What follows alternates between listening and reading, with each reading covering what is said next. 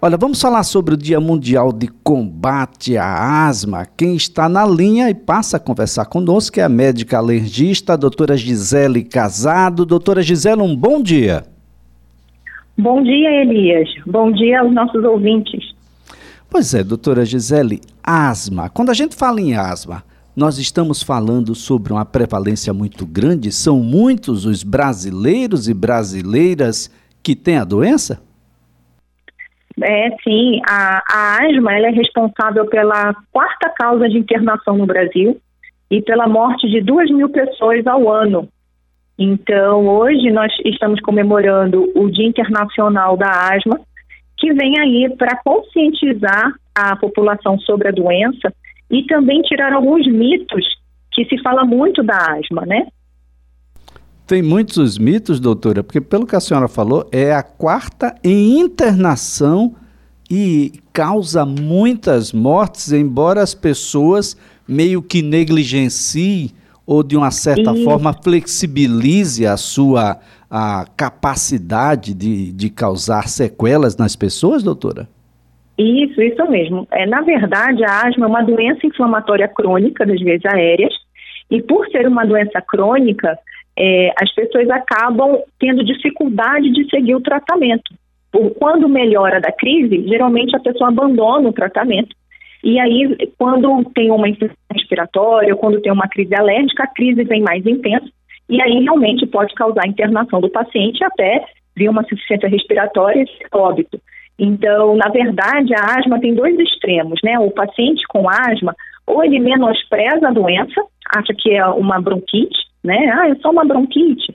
Ou então ele supervaloriza a doença e acaba vivendo uma vida de restrições, né? Não faz esportes, é, tem medo da medicação que utiliza, acha que a medicação vai viciar. Então, a gente realmente, esse ano, a gente está se empenhando em tirar esses mitos da asma, né? Que a medicação não faz mal, e sim que a medicação está para controlar essa doença que é crônica, né? E que a pessoa pode viver normal, tanto que tenha um acompanhamento médico. Agora, doutora, o, o que é o que de fato causa? E causa em qualquer fase da vida? a asma é algo que pode acontecer no curso da vida? As pessoas nascem com asma, é hereditário. O que, é que a gente sabe sobre asma, doutora? É, a asma, ela pode ser genética ou não. E ela pode acontecer em qualquer fase da vida. É, por exemplo, se a asma tiver relação à alergia respiratória, geralmente tem uma hereditariedade, tem um componente genético, e o que vai fazer desenvolver na vida é a exposição ao que lhe provoca alergia. Então, geralmente são pacientes que já desenvolvem na infância a asma brônquica. Mas a asma também pode começar no adulto. E às vezes o adulto sempre foi muito saudável, mas dependendo da exposição que ele tem no trabalho, se ele, é, se, ele se expõe a produtos químicos é, voláteis, né, que ele, se ele respira alguns produtos químicos, ele pode também desenvolver uma asma brônquica e aí a gente chama de ocupacional, que é pelo trabalho. Então, na verdade, a asma brônquica é essa grande doença inflamatória pulmonar, mas as causas variam. Então, pode aparecer na infância se for por alergia respiratória, pode aparecer no adulto se for ocupacional, pode aparecer depois de uma infecção muito séria, depois de uma pneumonia. Os idosos também podem começar a iniciar esse quadro respiratório também pela deficiência de imunidade ou por uma infecção respiratória mais grave. Então, ela realmente é multifatorial. Mas tem gatilhos? Tem algo que, bom, a gente estava bem, muito bem, e de repente, bom, tudo começa a piorar?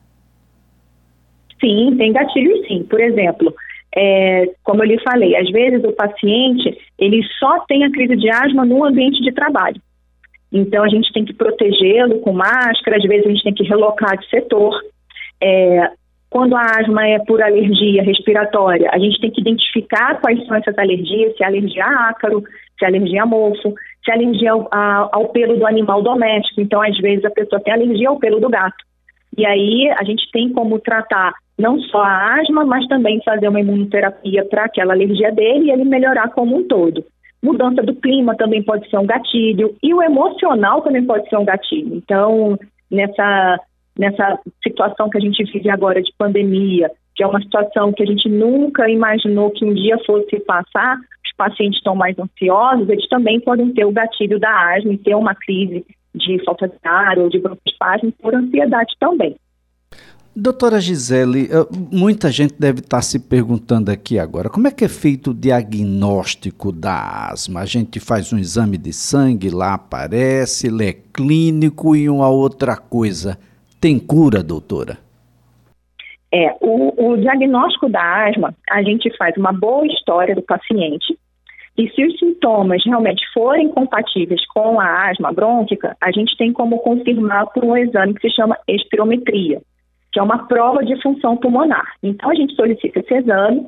Geralmente, esse exame também classifica o nível da asma, porque a asma pode ser leve, moderada ou grave. E aí, a partir daí, a gente inicia o tratamento. Então, o diagnóstico ele é clínico e existe esse exame de prova de função pulmonar, que a gente faz também para identificar. Os exames de sangue, no caso, seriam para a gente identificar se essa asma tem uma origem alérgica. Então, a gente pode fazer o exame de sangue para a gente ver alergias respiratórias, né? E também o teste cutâneo de alergia para a gente também ver se tem relação à alergia respiratória. E o tratamento, ele é baseado em três pilares. O primeiro pilar é fazer um bom controle do ambiente, então se essa asma for de origem alérgica, que é a grande maioria, né, a gente fazer um bom controle ambiental, de não ter tapete, não ter cortina, de deixar o ambiente sempre bem arejado, do sol entrar no, no, no ambiente que ele dorme, no quarto, não ter muita coisa é, enfeitando o quarto ou guardada no quarto que acumule poeira e para quem tem seus animais domésticos, né, não ter aquele convívio muito íntimo, né, de dormir com o animal na cama, né, porque senão está realmente contaminando aí a cama e o travesseiro com ácaros e pelos. Esse é o primeiro passo. O segundo passo é realmente iniciar um tratamento medicamentoso e como eu lhe falei que a asma é uma doença crônica, na maioria das vezes, a gente não trata só nas crises, a gente tem que tratar, inclusive, quando o paciente está bem, que é essa grande dificuldade da adesão, da adesão ao tratamento, que o paciente, quando está bem controlado, ele tem a tendência a não usar mais a medicação, mas ele está bem porque está usando a medicação, né?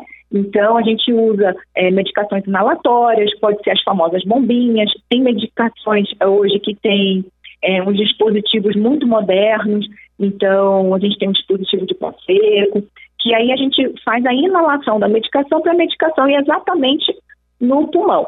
Então, a gente tem como tratar o paciente de forma adequada, sem ter que é, dar corticoide sistêmico ou fazer medicações que, que piorem outras doenças. A gente tem como tratar especificamente o problema pulmonar. E o terceiro pilar é a gente ver as complicações. Se aquele paciente tem um refluxo associado à asma, que já não deixa a asma ficar totalmente bem controlada, o emocional do paciente, o ambiente de trabalho. Então, a gente precisa ver realmente ambiente de casa, medicação correta e complicações. Quando a gente cerca o paciente desses três pilares, o paciente fica muito bem controlado e consegue ter uma vida normal. O objetivo do tratamento, e que eu acredito que seja a principal mensagem dessa nossa, desse nosso bate-papo, é que o paciente com asma, ele pode realizar tudo que um paciente normal faz, tudo que uma pessoa normal faz no seu dia a dia. Então, praticar atividade física, correr maratona, fazer natação, o asmático ele consegue fazer isso. Só que muitas vezes para isso ele tem que estar medicado, mas a vida dele vai ser normal. Porque o que eu vejo muito no meu consultório é que o paciente tem a tendência a adaptar a vida pela doença dele. Então, se ele não consegue correr, ele não corre, ele caminha. Se ele não consegue subir escada, ele, usa o elevador. Né? Se ele não consegue tomar gelado, ele não toma sorvete, esquenta é, Coca-Cola, esquenta refrigerante, tudo para poder não tomar gelado. E aí ele vive uma vida de restrição e a doença dele continua. Então, quando a gente melhora a doença, a gente dá para o paciente qualidade de vida. Então, mesmo ele usando a medicação dele, que são medicações simples, é, ele consegue viver normal, ter uma vida normal, um convívio social adequado, e isso ele ganha qualidade de vida e bem-estar.